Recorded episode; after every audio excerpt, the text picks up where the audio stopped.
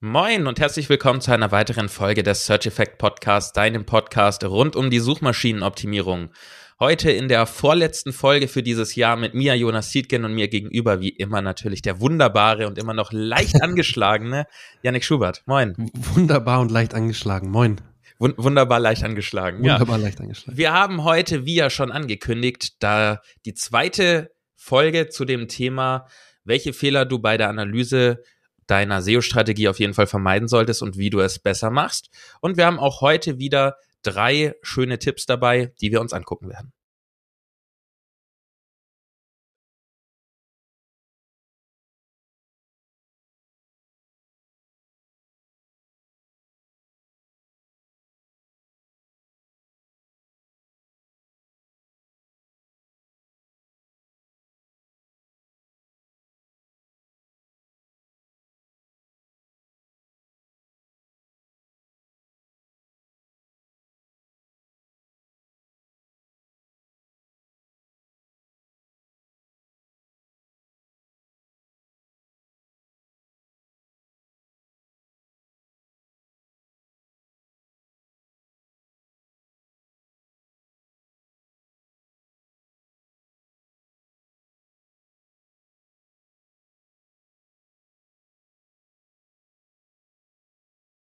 Einmal technische Schwierigkeiten. Okay.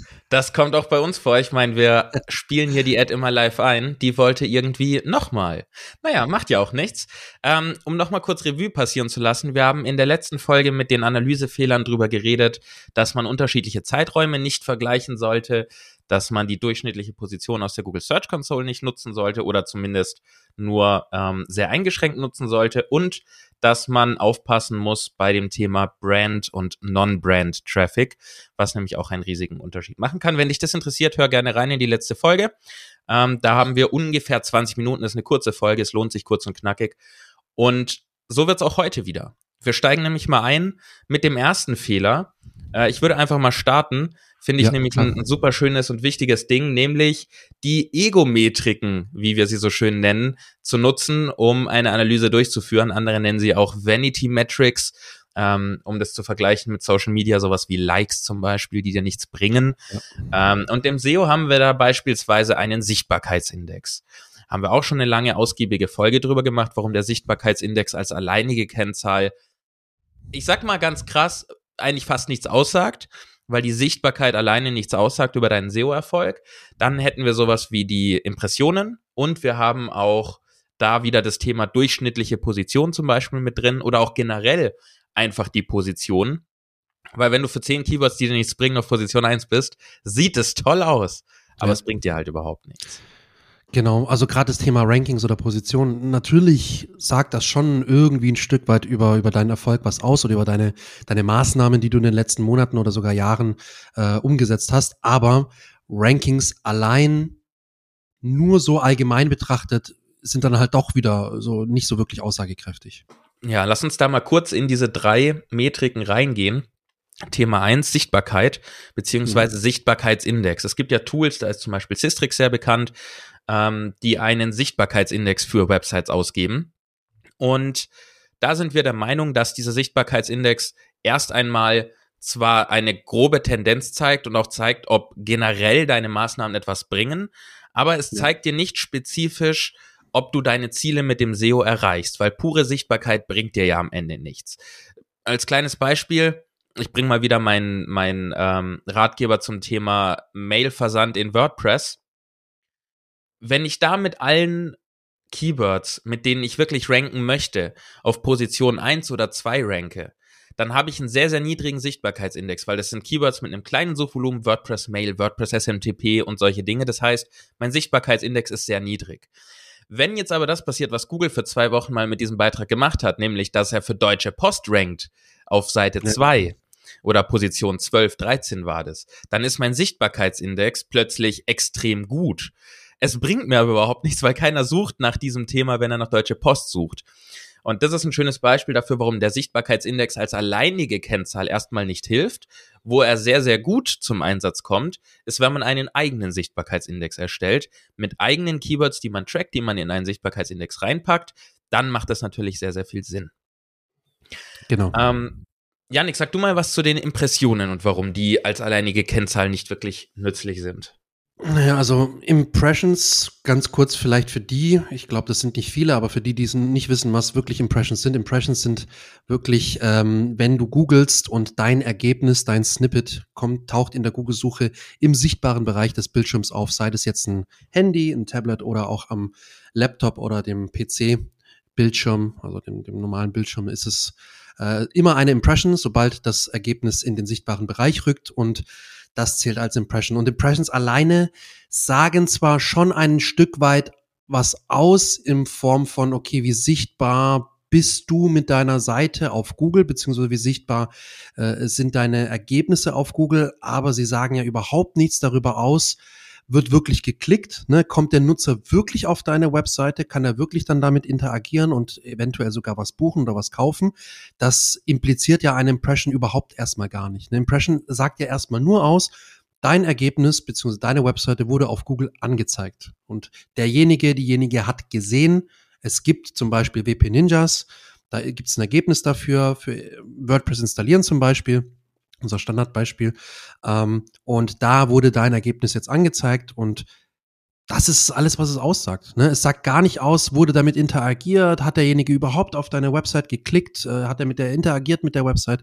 Also alleine Impressions um den Impressions willen ist überhaupt kein Ziel, ist auch kein erstrebenswertes Ziel.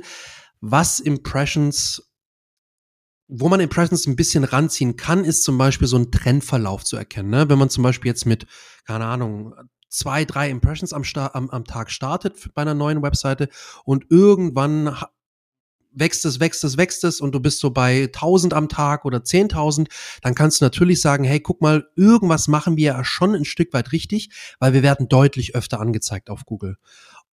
Aber auch hier kann man die Impressions nicht als alleinige Kennzahl rannehmen, weil sie trotzdem nicht wirklich was aussagen. Ich muss das immer in Relation mit Klicks oder mit dem wirklichen, tatsächlichen Traffic setzen. Also Und alleine sagen sie nichts aus. Vor allen Dingen können wir hier auch noch das Thema mit reinmischen, was wir in der letzten Folge zu diesem Thema besprochen haben, nämlich Brand versus Non-Brand Traffic. Ähm, genau. Wenn du eine große Brand hast und jemand googelt deinen Brandname, dann erscheint natürlich in erster Linie mal deine Startseite, aber möglicherweise auch eine ähm, sehr starke Unterseite in den, in den Suchergebnissen. Ja, ja. Und gerade bei sehr großen Brands kann das dann auch dazu führen, dass einfach ganz viele Impressions da sind, obwohl gar nicht explizit nach dieser Seite, sage ich mal, gesucht wurde, sondern einfach nur nach deiner Startseite oder deinem Business an sich. Genau.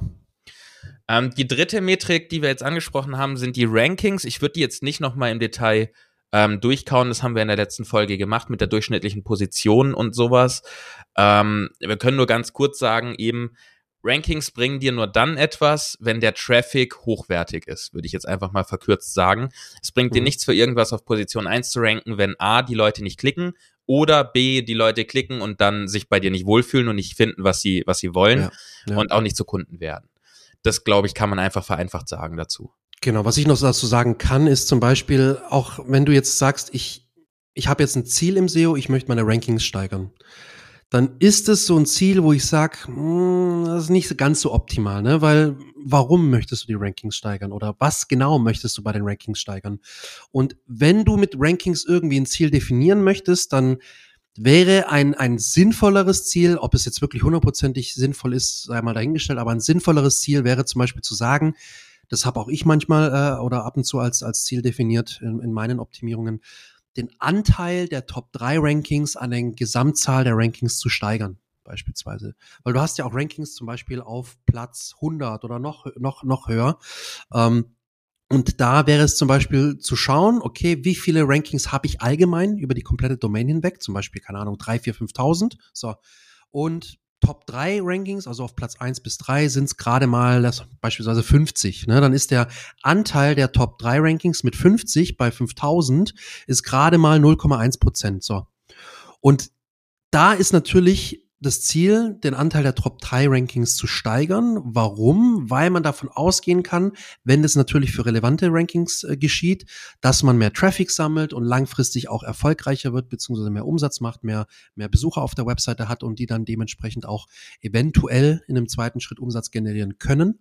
Aber ohne die guten Rankings und ohne den Traffic wirst du vermutlich auch organisch gesehen nicht so wirklich viel Umsatz und, und Erfolg haben. Deswegen ist es natürlich immer eine Voraussetzung für langfristigen Erfolg auch gute Rankings zu haben. Ne? Also wir wollen jetzt nicht damit sagen, Rankings sind absolut sinnlos, aber die isolierte Betrachtung allgemein nur von Rankings oder einfach nur zu sagen, ich möchte mehr Rankings haben auf Google, macht jetzt nicht so viel Sinn. Springen wir mal zu dem zweiten Thema, nämlich dem Thema SEO-Tool-Daten. Und zwar haben wir da auch schon mal drüber geredet, nämlich in der Folge ähm, woran du einen guten SEO erkennst. Da haben wir so einen kleinen Rant gestartet darüber, dass äh, es Leute gibt, die über Social Media gerne Kurven aus SEO-Tools teilen.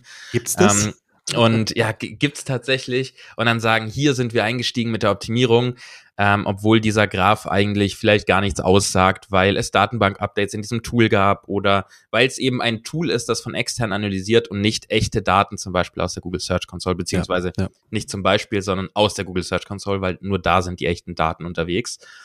Ähm, deswegen ist unser zweiter ähm, Fehler, den man bei der Analyse von SEO-relevanten Daten vermeiden sollte, ausschließlich auf SEO-Tools zu gucken. Ich meine, Tools wie Ahrefs, SEMrush und so weiter sind fantastisch. Die brauchen wir auch in unserer täglichen Arbeit, um effizienter zu sein, um Daten zu haben. Aber um zu gucken, wie sich die Entwicklung einer URL beispielsweise, wie die sich ändert, würde ich nie in Ahrefs gehen und schauen, sind da jetzt fünf Keywords mehr, für die ich ranke oder habe ich laut Ahrefs da jetzt plus 200 Traffic oder minus 200 Traffic, weil es sind Schätzungen und die Schätzungen sind so daneben, weil einfach keiner die echten Zahlen weiß, wie viel Suchvolumen gibt's wirklich. Das ja. ist eine Schätzung. Dann ist es eine Schätzung, wo du aktuell rankst. Natürlich ist es geprüft, aber es ist zu einem Zeitpunkt, one moment in time, wie man so schön sagt, ist es getestet. Das kann drei Stunden später schon wieder anders sein oder aus einem anderen regionalen Umfeld anders sein. Dann ist es eine Schätzung, wie hoch die Klickrate für diese Position ist. Und dann wird mit dieser geschätzten Klickrate und der geschätzten, dem geschätzten Suchvolumen wird ausgerechnet, wie viel Traffic du kriegst. Du siehst, da werden Schätzungen mit Schätzungen multipliziert mhm. und dann kriegst du am Ende eine noch ungenauere Schätzung. Natürlich hilft uns die, ähnlich wie bei einer Waage, die falsch geht, geht das Gewicht hoch, geht das Gewicht runter. Ist es bei so SEO-Tools auch so? Geht der Traffic hoch, geht der runter, gehen die Keywords hoch, gehen die Keywords runter? Aber für eine wirkliche Betrachtung, ob sich etwas tut, ob unsere SEO-Maßnahmen helfen in Form von ranke ich jetzt für diese Keywords wirklich, würde ich immer die Google Search Console ranziehen und da im besten Fall immer über die API, also entweder mit irgendwas eigenem programmierten, mit Looker Studio oder sowas, was du ja auch gern nutzt, Yannick, oder äh, mit Tools. Ich nutze zum Beispiel gerade SEO Crawl, die über die API die Daten abfragen, weil wie wir wissen, kriegen wir in der Search Console ja nur um die 50 Prozent, glaube ich, von den Daten oder sogar noch weniger. Und über ähm, die API kriegen wir dann einfach alle Daten oder zumindest deutlich mehr. Ob wir alle kriegen, bezweifle ich auch. Alle nicht, aber deutlich mehr, ja. Deutlich mehr. Das heißt, solche Prüfungen und, und Ergebnisprüfungen deiner Strategie solltest du nicht ausschließlich mit SEOs durch, äh, SEO-Tools durchführen. Du solltest sie mit angucken, finde ich, das mache ich auch. Aber sie sollten auf keinen Fall als alleinige Metrik herhalten. Ähm, noch ein weiteres Beispiel, warum das so ist diese Tools updaten ihre Datenbanken, aus denen sie ähm, ihre Keywords ziehen. Also die haben eine Datenbank, wo sie ganz viele Keywords drin haben und deren Suchvolumen und all so ein Zeug. Und dann gibt's da Tage, wie bei Ahrefs, äh, ich glaube Mitte des Jahres, wo die sagen, hey, wir haben hier nochmal 200, ich sage jetzt irgendeine Zahl, 200 Millionen neue Keywords, die wir jetzt auch mit anzeigen können, die wir gefunden haben. So, und wenn du natürlich dann plötzlich einen richtigen Anstieg bei dir merkst, dann heißt es nicht, dass das an deinen SEO-Strategien lag und an deiner Seite liegt, sondern dann heißt es einfach nur, oder kann einfach nur heißen, dass Ahrefs jetzt mehr von den Keywords erkennst, für die du sowieso schon gerankt hast, aber das jetzt halt mit anzeigt. Und das ist ein genau. Beispiel, genau. warum wir gesagt haben, dass viele das gerne über Social Media teilen, weil es gab genau diesen Zeitpunkt einmal in diesem Jahr und dann habe ich gesehen, wie viele SEOs diese Screenshots gepostet haben von, von Ahrefs äh, Verläufen und dann geschrieben haben, hier hat unsere äh, Optimierung dann Wirkung gezeigt, bla bla bla. Dabei war dort einfach nur das Datenbank-Update. Und plötzlich sind natürlich fast alle Seiten besser geworden in ihren Statistiken. Ja, ja. So, ohne da jetzt zu weit abzuschweifen, hast du diesem Thema noch was hinzuzufügen? Nicht, nee, nicht wirklich. Also du hast schon völlig richtig gesagt, ähm, dass die Tools wirklich regelmäßig ihre Datenbanken updaten und das ist halt dann immer schön in den Kurven darzustellen. Ähm, man sollte generell nie ein Tool isoliert betrachten. Man sollte es mit anderen Tools beziehungsweise mit den eigenen Quellen vergleichen. Und eigene Quellen ist genau, wie du gesagt hast, zum Beispiel die Search Console oder, oder auch äh, GA4, wenn es um den Traffic geht, weil das sind wirklich Daten, die direkt von deiner Website gespeist werden, beziehungsweise direkt von Google gespeist werden, also von der Google-Suche, die GSC. Und da sitzt du wirklich an der Quelle mit deinen Daten. Und die werden nicht durch irgendeine Datenbank, die dazwischen liegt, verzerrt oder, oder nochmal irgendwie verschoben. Deswegen ist, ist mein Rat auch immer, nicht nur ein Tool isoliert zu betrachten, sondern das Ganze mit mehreren Tools abzugleichen, beziehungsweise auch unbedingt mit Tools zu vergleichen, wo man weiß, dass man wirklich an der Quelle mit den Daten sitzt. Dann nur noch der kleine Hinweis bei sowas wie GA4 oder auch anderen Tracking-Tools, die nicht DSGVO-konform sind von Haus aus, natürlich immer dran denken, dass du in den meisten Fällen so nur um die 50 Prozent der Daten kriegst. Ja. Ähm, dadurch, dass du es in deinem Cookie-Banner drin haben solltest, ob du es hast oder nicht, äh, da fragen wir zwar jetzt auf jeden Fall nicht nach, aber ähm, rein theoretisch, wenn du das ordentlich machst, äh, aus rechtlicher Sicht, solltest du es eben absichern. Und auch da ist dann eben der Faktor, dann hast du halt nur die Hälfte der Daten. Es gibt dir natürlich auch eine gute Richtung, aber auch da würde ich es halt nicht isoliert betrachten, sondern im besten Fall vielleicht auch noch ein Tracking-Tool einsetzen, das DSGVO-konform ist, wo du keine Daten sammelst, außer wirklich äh, die, die Basisdaten und dann alle Daten aber bekommst, weil du es nicht in einem Cookie-Banner haben musst. Ja, ja. Da kleiner Shoutout, ich nutze zum Beispiel Fathom Analytics. Wollte ich gerade sagen, ja. Ich ähm, auch noch mal.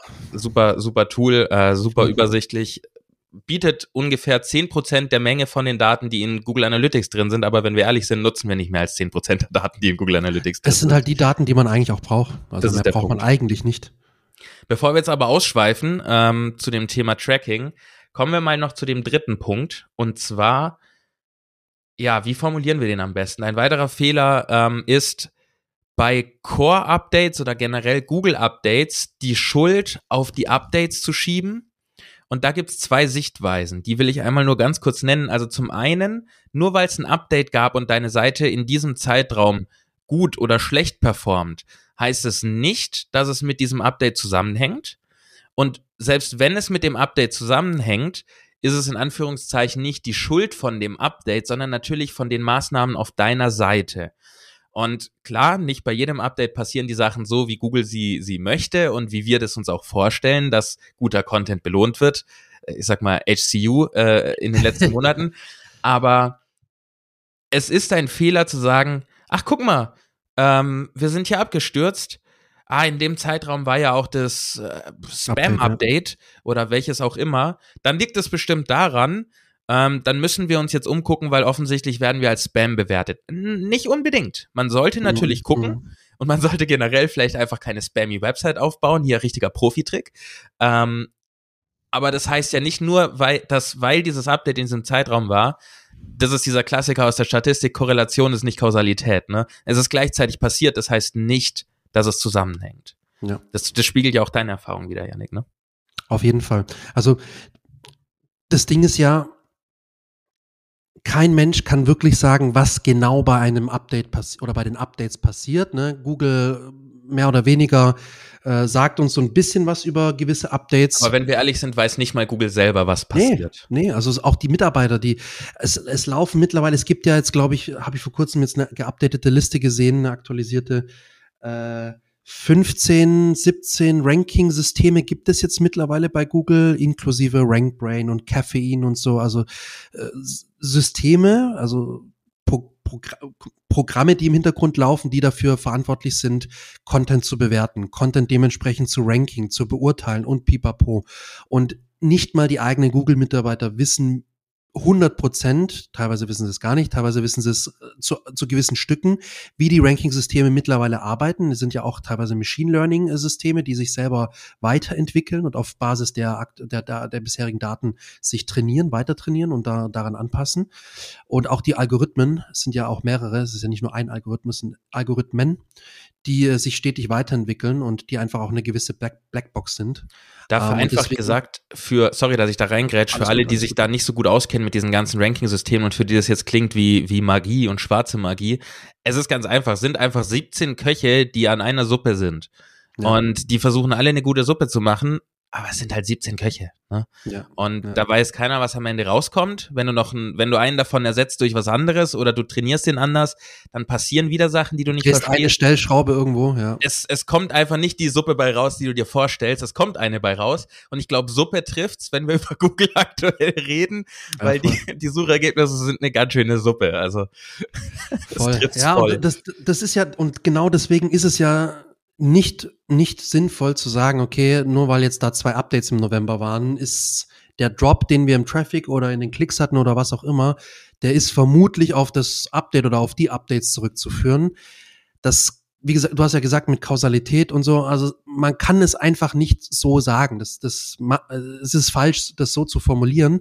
Was man halt sagen kann, äh, die Updates sind nicht dafür ursächlich, die spielen aber vermutlich damit rein, weil wir in den letzten Monaten oder Jahren gewisse Sachen gemacht haben, die vermutlich dazu geführt haben, dass eben bei diesem Update unsere Webseite so ein bisschen stärker betroffen ist als vielleicht andere Websites, die einfach besseren Content haben. Ähm, nicht so viel Werbung auf der eigenen Webseite anzeigen. Oder User-Generated ne? Content haben. Oder User-Generated Content. Übrigens mein heißer Tipp für die SEO-Trends 2024, ja. dass sich viele SEOs auf User-Generated Content schmeißen. Ihr habt es hier zuerst gehört.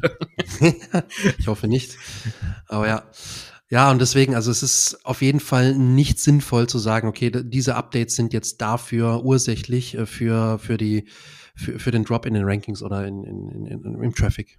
Genau, also immer differenziert betrachten, wie immer bei den Core-Updates, wie wir es ja auch immer wieder sagen, nicht überreagieren, wenn während ein Update ausrollt, ähm, sich das Ranking ändert, positiv oder negativ, einfach nicht überreagieren und differenziert betrachten, woran es liegen kann. Am Man Ende gewinnen in unserer Erfahrung langfristig eigentlich immer die Seiten, die auf hohe Qualität setzen, in allen Bereichen, ob das jetzt um Backlinks geht, ob das um Qualität des Contents geht hohe Qualität setzt sich in unserer Erfahrung meistens durch. Nicht immer, Google macht manchmal auch Mist, ja, ja. aber langfristig, und das ist auch unser Ansatz beim SEO, nicht kurzfristig, also so Rank-and-Tank-mäßig, kurzfristig Gas geben und dann abschmieren, sondern Oder langfristig gewinnen.